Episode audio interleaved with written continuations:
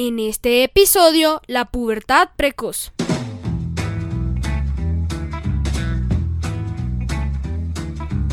Bienvenidos a Doctor Rafita Radio. Mis papás aprenden con Doctor Rafita Radio. Doctor Rafita Radio no es ni pretende ser una consulta médica particular. Si con base en los argumentos compartidos usted supone una condición médica especial, debe presentarle esta inquietud a su médico. Porque todos entendemos lo que se explica correctamente. Con ustedes, nuestro anfitrión.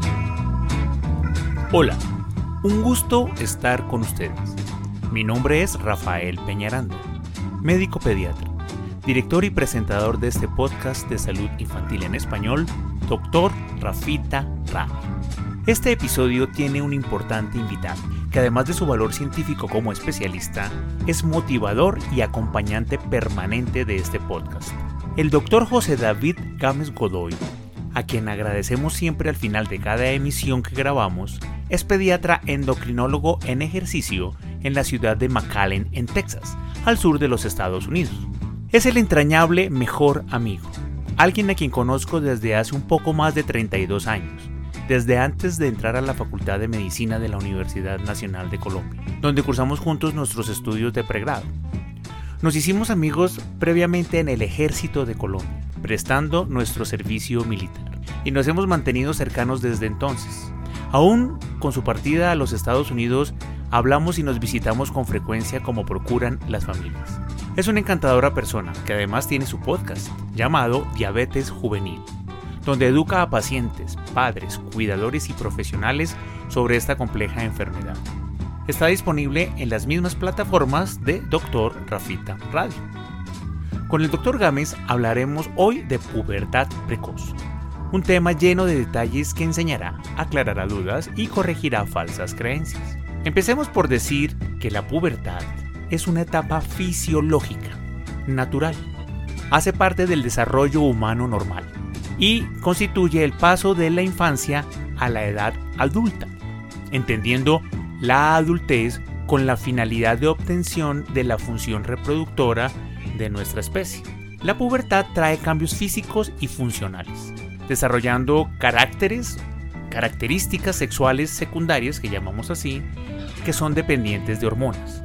Recuerden que la intención es obtener una función reproductora eficiente como humanos.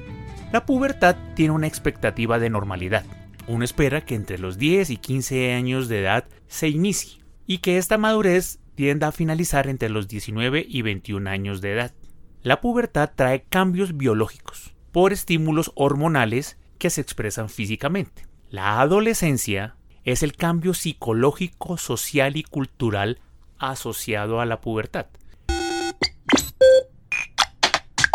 Los niños, los varones, tienen un crecimiento repentino de peso y estatura durante la pubertad, que se mantiene hasta los 19 años más o menos. Hay desarrollo de la musculatura, engrosamiento de la voz por los cambios laringios, aumento del volumen de la tráquea por la manzana de Adán, aparece el vello corporal, que lo puede notar uno a partir de los 8 años de edad incluso, aparece el vello púbico, lo que llamamos técnicamente en medicina pubarquia, que es por el estímulo de la testosterona que la pubertad trae. Hay crecimiento de los testículos y es algo que lo podemos notar a partir de los 13 años de edad más o menos. Crece el pene, aparece olor corporal y muchos tienen acné por el estímulo de los andrógenos, que hacen que estas glándulas sebáceas maduren de esa manera. Aparece también el interés por el sexo opuesto y las primeras relaciones interpersonales, sociales que han llamado los noviazgos. El, progreso de los cambios hormonales va cerrando el ciclo de crecimiento. Los niños van llegando a su estatura final durante esta etapa de la pubertad. Las niñas tienen también un crecimiento repentino de peso y de estatura, pero que tiende a ser más breve, hasta los 16 años en promedio. Crecen las piernas, crecen los pies y pueden ser hasta de 10 centímetros por año durante esta etapa de mm, alargamiento generoso. Hay redistribución de grasa y cambios en la pelvis, dando una figura femenina, que es la que nosotros identificamos finalmente en, en nuestra especie. Las niñas también tienen aparición durante esta etapa de la pubertad de vello púbico, lo que llamamos pubarquia, ¿cierto? Y es tal vez lo primero que aparece antes de cualquier otro cambio. El aumento mamario, que es el inicio como de el, volumen, ¿cierto? Eh, de las glándulas mamarias, se llama telarquia. Y la primera señal de que esto está ocurriendo es lo que llamamos el botón mamario. No es un gran volumen realmente de, de la masa del pecho, sino el levantamiento de la areola, que hace como un escalón. Esto está determinado por estrógenos y marca el inicio de la pubertad en las niñas como un signo clínico. A partir de este momento, la expectativa del primer sangrado menstrual, del primer periodo menstrual, está como a los dos años. Aparece el botón mamario y toma más o menos unos 24 meses, tener el inicio del periodo menstrual que llamamos en medicina menarquia. Las niñas también inician con olor corporal, igual dependiente de los andrógenos, y eh, también tienen acné y el interés por el sexo opuesto de manera natural. Este progreso de los cambios hormonales, igual que en los niños, va cerrando el ciclo de crecimiento y la expectativa de talla pues se va finalizando. Aparece entonces el término de la pubertad pero precoz y es la aparición de características de maduración sexual de estas que acabamos de describir antes de los 9 años en niños y antes de los 8 años en las niñas, 8 años de edad. Las niñas incluso tienen 10 veces más frecuencia de pubertad precoz que los varones. Las causas puede haber predisposición familiar, mutaciones genéticas y un punto muy importante y es que a veces hay tumores productores de hormonas que pueden acelerar la madurez y manifestarse como una pubertad precoz. Hay malformaciones que afectan la producción hormonal en algunos pacientes, puede haber secuelas de un trauma o de una radiación que produzcan pubertad precoz y el sobrepeso, la obesidad, predisponen también a que haya la aparición temprana de una madurez sexual que todavía no se esperaba. Baja talla, sobrepeso son condiciones también asociadas a tener la, la pubertad precoz adquieren fertilidad entonces, y eso puede favorecer el embarazo adolescente, porque aparecen atracciones y otros intereses y em, terminan desescolarizándose o en unos cambios severos del estilo de vida, del curso de la vida, al tener hijos o tener maternidad en una edad tan, tan joven. Los pediatras que hacemos, pesamos y medimos a los pacientes, estamos pendientes de la función tiroidea, hacemos carpogramas como radiografías para ver la edad ósea, qué tan viejo es, digamos, el esqueleto de nuestros pacientes, hacemos imágenes cerebrales, hacemos ecografías abdominales, de esto nos hablará ahora nuestro invitado, y mm, al detectar una condición de este tipo, remitimos a endocrinología para confirmar por pruebas especiales, por niveles hormonales, la presencia de esa pubertad precoz y la necesidad o no de algún tipo de intervención. Por favor, manténganse cerca en su control de crecimiento. Los niños cuando entran a la adolescencia se desconectan muchísimo del seguimiento médico. Incluso les da pena ir al pediatra. Entonces estamos perdiendo contacto y no estamos pudiendo identificar los cambios precoces de una manera pertinente. Hay que educar a padres y cuidadores por eso en este sentido y es el espíritu de este podcast. Sin más introducciones, démosle la entrada a nuestro invitado. Doctor, bienvenido a Doctor Rafita Radio. Muchas gracias por la invitación, doctor Rafita. Mi nombre es José David Gámez. Yo soy pediatra endocrinólogo. Trabajo aquí en la ciudad de McAllen, Texas. Hice mis estudios de medicina en la Universidad Nacional de Colombia. Luego hice mis estudios de pediatría en un hospital en Old Island, en New York, que se llama el Winthrop University Hospital. Y en ese mismo hospital hice mi fellowship o mi subespecialidad en endocrinología. Actualmente trabajo en un complejo hospitalario en la ciudad de McAllen, al sur de Texas, que se llama el Hospital de Doctores del Renacimiento. Allí hago parte de un grupo de especialistas de pediatría. También soy miembro de la Academia Americana de Pediatría y de la Sociedad de Endocrinología Pediátrica de los Estados Unidos.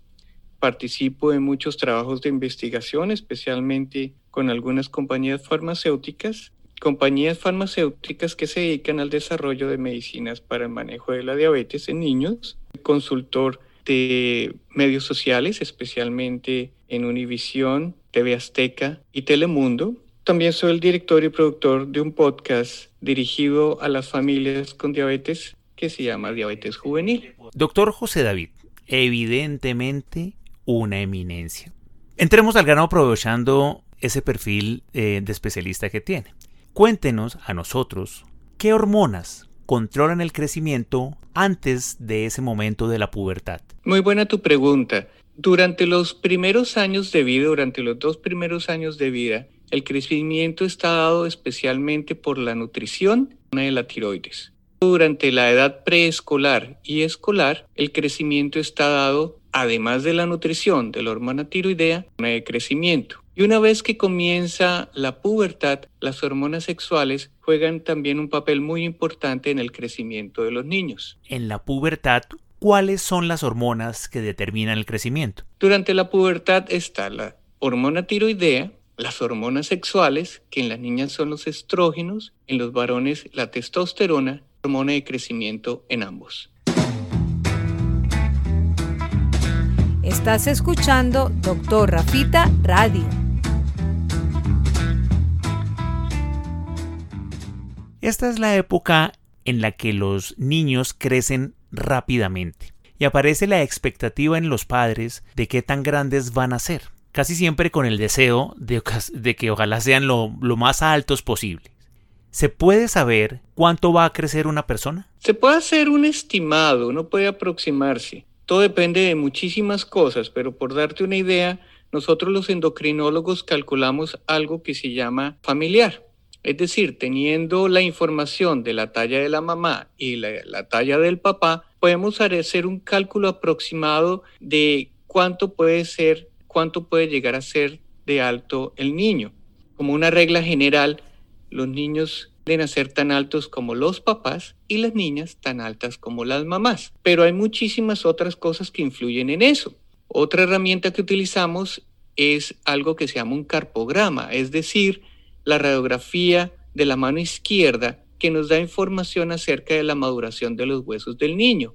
Y también esa herramienta la podemos utilizar para un valor aproximado de la talla final del niño o de la niña. ¿Por qué se tiene la impresión de que las niñas crecen más temprano que los niños? Es cierto, tienes toda la razón, porque ese es el comportamiento del ser humano las hembritas, las niñas, su pubertad más rápido que los niños. Si tú comparas, y esto nos va a servir más adelante cuando estemos hablando de la pubertad precoz, porque nos va a ayudar a entender qué es lo que pasa con la altura. Si tú comparas una niña de 10 años con un niño de 10 años, usualmente, la gran mayoría de las veces, la niña de 10 años está más grande y el niño de 10 años está un poquito más bajito. Pero como la niña tiene su pubertad mucho más rápido o su desarrollo sexual mucho más rápido que el niño, la niña crece más rápido, pero al mismo tiempo deja de crecer más rápido. El niño sigue creciendo por más tiempo y al final su talla final es mucho más alta que la de la niña.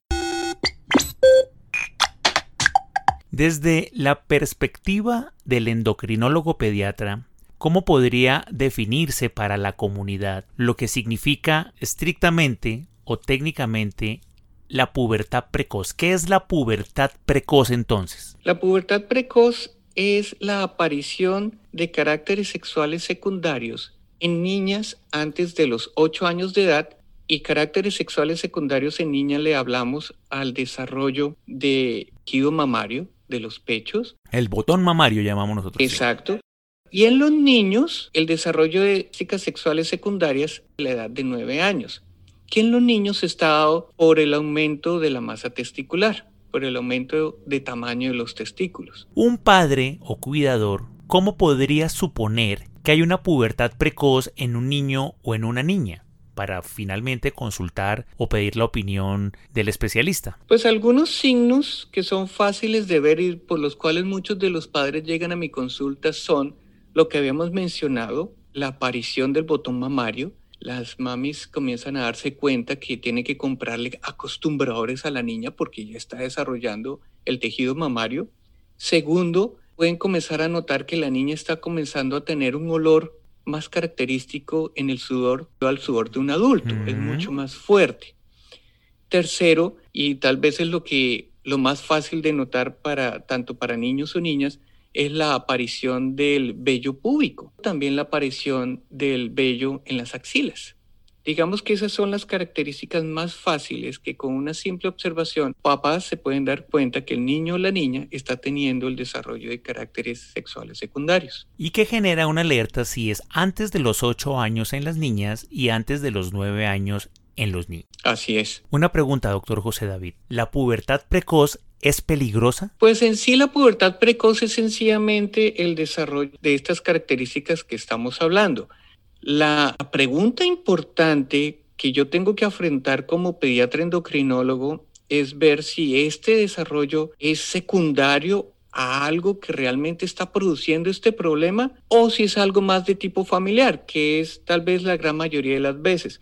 Otra regla general que seguimos es que usualmente, por ejemplo, las niñas siguen el patrón de comportamiento del desarrollo sexual de las madres. Una pregunta obligada es preguntarle a la mamá, bueno, más o menos tuviste tu primera menstruación. Mamá dice que la tuvo a los 12 años, pues yo espero que la niña más o menos siga el mismo patrón de comportamiento.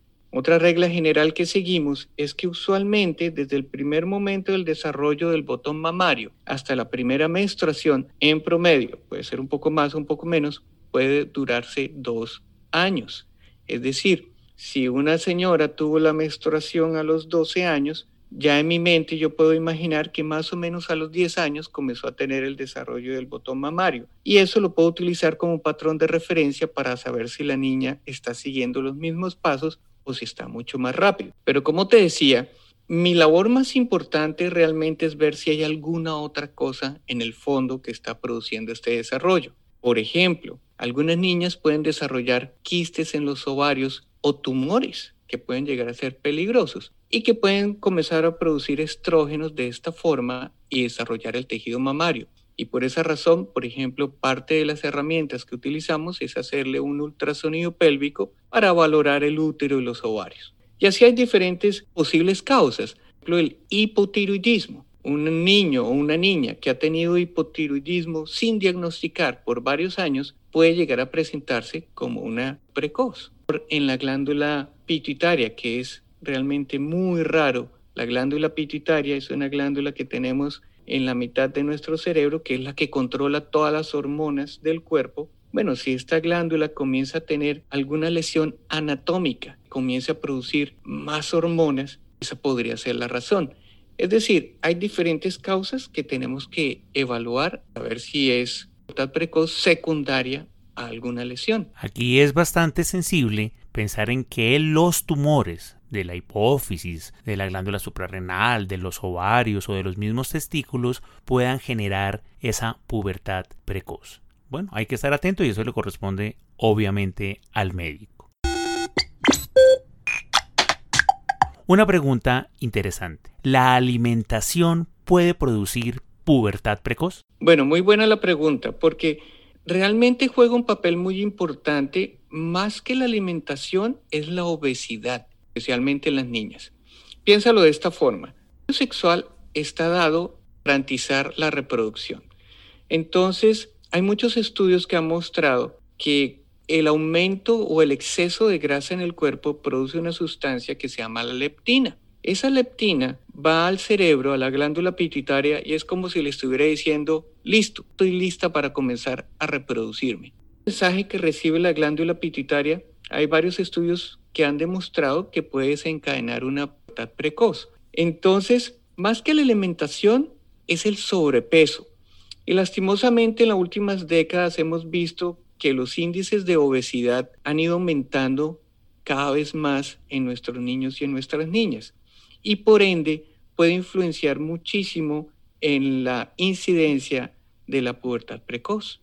O sea, los gorditos tienen predisposición a hacer pubertad precoz. Tienes toda la razón y eso es, eso es algo que vemos muy frecuentemente en, en nuestros consultorios. Piénsalo de esta forma, cuando tú comparas una niña de 10 años que está delgadita, usualmente no tiene mucho desarrollo del tejido mamario y no tiene mucho desarrollo sexual. Pero si piensas en una niña que está gordita, ya esa niña comienza a tener desarrollo de los pechitos y ya comienza a tener desarrollo sexual. Así que de pronto un consejo para los papás, que es algo que me preguntan mucho. Preguntan si hay algo que ellos puedan hacer para prevenir esta situación. Y mi respuesta es muy clara. Les digo, sí, debes mantener peso de tu hijo o de tu hija dentro del marco recomendado por los pediatras y tener una alimentación saludable y tener una buena actividad física. Estás escuchando Doctor Rafita Radio. La creencia de que el consumo de carnes de animales que se han engordado con hormonas y su consumo produce pubertad precoz ¿Es cierta? Esa, esa pregunta es muy buena porque es otra pregunta muy frecuente en todos los consultorios. No hay estudios hasta el momento que validen esa afirmación. Sin embargo, sí te puedo decir que hay ciertas sustancias que pueden actuar en los receptores que se utilizan, que utilizan todas estas hormonas. Productos que contienen lavanda o la esencia de lavanda, las esencias florales de lavanda, contienen una sustancia que llamamos fitoestrógenos. Es decir, son sustancias químicas que pueden actuar en esos, en esos receptores de desarrollo sexual. Lo mismo puede pasar con los productos de la soya, la leche de soya, por ejemplo, o ahora que está muy de moda el utilizar, por lo menos aquí en Estados Unidos, se está utilizando mucho los aceites de cannabis, aceites de marihuana, para tratar eh, convulsiones intratables o por alguna otra razón médica. De hecho, la marihuana también puede actuar en estos receptores y es algo que llamamos fitoestrógenos. Hay otro producto que tenemos acá en los Estados Unidos que se llama aceite del árbol del té que utiliza mucho para productos capilares, para el cabello. También puede tener ese tipo de, de acción sobre los receptores sexuales. Es una pregunta muy buena porque además es muy personalizada y es algo que se debe discutir uno a uno con el pediatra endocrinólogo. Parte de nuestra historia es indagar muchísimo acerca del uso de cualquiera de estos productos, porque una de estas cosas puede desencadenar el desarrollo. O, por ejemplo, hemos tenido casos de familias donde la mami o la abuelita está utilizando cremas con estrógenos medicados por X o Y razón o el papá o el abuelo está utilizando productos con testosterona. Bueno, todas estas cosas hay que siempre investigarlas cuando estamos evaluando un niño que está teniendo un desarrollo sexual acelerado. ¿Cuál sería, doctor José David, la consecuencia más importante de tener pubertad precoz? O sea, lo no deseado de cruzar con esa situación. Perfecto. Esa, es la pregunta que después de hacer todos los estudios es lo que nos tenemos que sentar con los papás y ver en una forma muy personalizada qué hacer al respecto. Una vez que hemos descartado que haya alguna enfermedad de base que esté produciendo esto, que sea secundario a algún tumor o algo por el estilo, la pregunta del papá siempre es, bueno, ¿y esto qué le vamos a hacer? ¿Lo voy a tratar o no? Y yo les devuelvo las preguntas a ellos. Yo les digo, mira, la decisión de tratar o no la pubertad precoz es tu decisión como papá o como mamá, como familia. Hay cuatro cosas que tenemos en consideración para esto.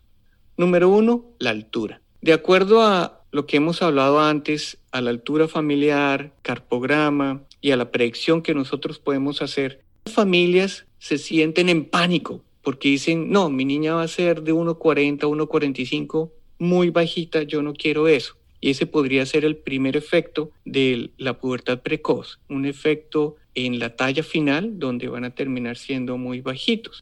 Algunas otras familias me dicen, no, doctor, mi niña realmente está muy bien, o la mami es una mami de, un metro con cincuenta y está muy felices y no tiene ningún problema con la altura. Ok, perfecto. Ese es el primer factor. El segundo factor es que hay varios estudios que han mostrado que el aumento, la exposición a estrógenos desde una edad temprana puede aumentar la incidencia de algunos cánceres femeninos a futuro, sobre todo cuando hay familias con historia familiar de cáncer de seno, cáncer de la matriz o cáncer de ovario. Entonces, esa es otra cosa que exploramos, esa es la segunda, la segunda conversación que tenemos. Si en la familia hay este tipo de antecedentes, podemos llegar a recomendar tratar de disminuir la exposición de estrógenos con medicinas para la pubertad precoz. Tercer, en tercer caso, tenemos la parte psicológica. Sabemos que algunas niñas, 7, 8 años, no están preparadas para comenzar a tener la menstruación o los mismos papás, el papá, la mamá, no están preparados para esto. Por X o Y razón dicen, doctor, yo no quiero que mi hija tenga la menstruación tan rápido porque pues, no sabemos cómo vamos a lidiar con esto, no sabemos qué conversación vamos a tener con ella, etc. Y por último está la parte social. Sabemos también que niñas o niños que se desarrollan muy rápido llegar a ser víctimas fáciles de ser molestados o abusados sexualmente. Entonces, después de haber tenido esta conversación explorando estos cuatro aspectos, es que le decimos, podemos tomar una, una decisión conjunta con los padres acerca de las potenciales complicaciones que se pueden llegar a presentar y de si realmente ellos quieren tratar o no la pubertad precoz.